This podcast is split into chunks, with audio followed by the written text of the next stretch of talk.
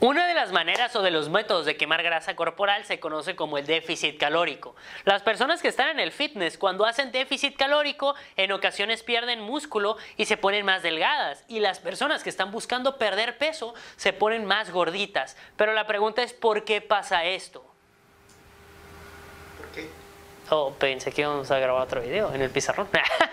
Este, el déficit calórico en el fitness, lo has escuchado en muchos videos, pero sé que te está causando problema. Porque dices, acabo de ver el video de ta uso el déficit calórico y estoy perdiendo músculo. ¿Qué significa esto? El déficit calórico tiene tres problemas, ¿ok? Tres problemas para las personas que se dedican al fitness.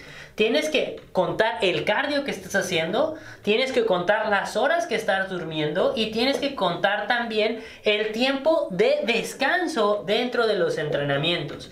Cuando tú realizas déficit calórico, significa que estás bajando la cantidad de comida que estás consumiendo. Cuando la bajas, yo te recomiendo si estás en el fitness, que te enfoques en bajarlo en carbohidratos. No bajar más de 150 gramos de carbohidrato por comida, ya que 150 gramos de carbohidrato de 100 a 150 es lo mínimo que va a necesitar tu corazón y tu cerebro para funcionar de la manera correcta. Cuando bajas aquí de estos 150 gramos de carbohidrato, tu cuerpo empieza a degradar masa muscular para mantenerse vivo. Entonces esto causa un gran problema. Tú estás en fitness, tú hiciste déficit para quemar grasa ni mantener el músculo. Recomendación de nutrición, no bajes más de 150. Cardio, calcúlalo. Cada persona conoce su cuerpo y sabe con qué cardio empieza a quemar grasa y con qué cardio empieza a comer músculo, dependiendo de cómo se está viendo estéticamente en el espejo.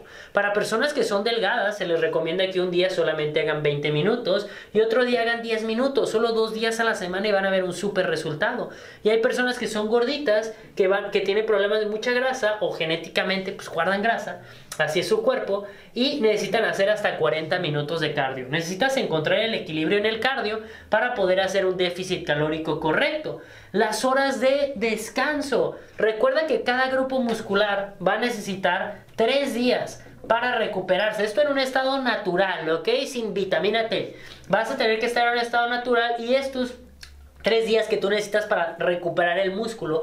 Si tú haces glúteo el día de hoy y mañana vuelves a hacer glúteo o haces brazo y al otro día vuelves a hacer brazo, tu cuerpo no descansa. Y si no descansa y aparte no le das comida, pasa de darle la torre totalmente al músculo, ¿ok?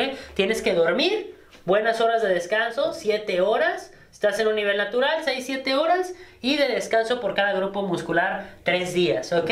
Y así el déficit calórico te va a funcionar. Otra recomendación en el déficit calórico para cuidar el músculo y perder grasa corporal va a ser un día hacer una descarga de carbohidratos, consumir tus 150 gramos de carbohidrato y otro día aumentar hasta 200 o 250 gramos de carbohidrato. Esto es dependiendo de la persona cuánto carbohidrato gaste.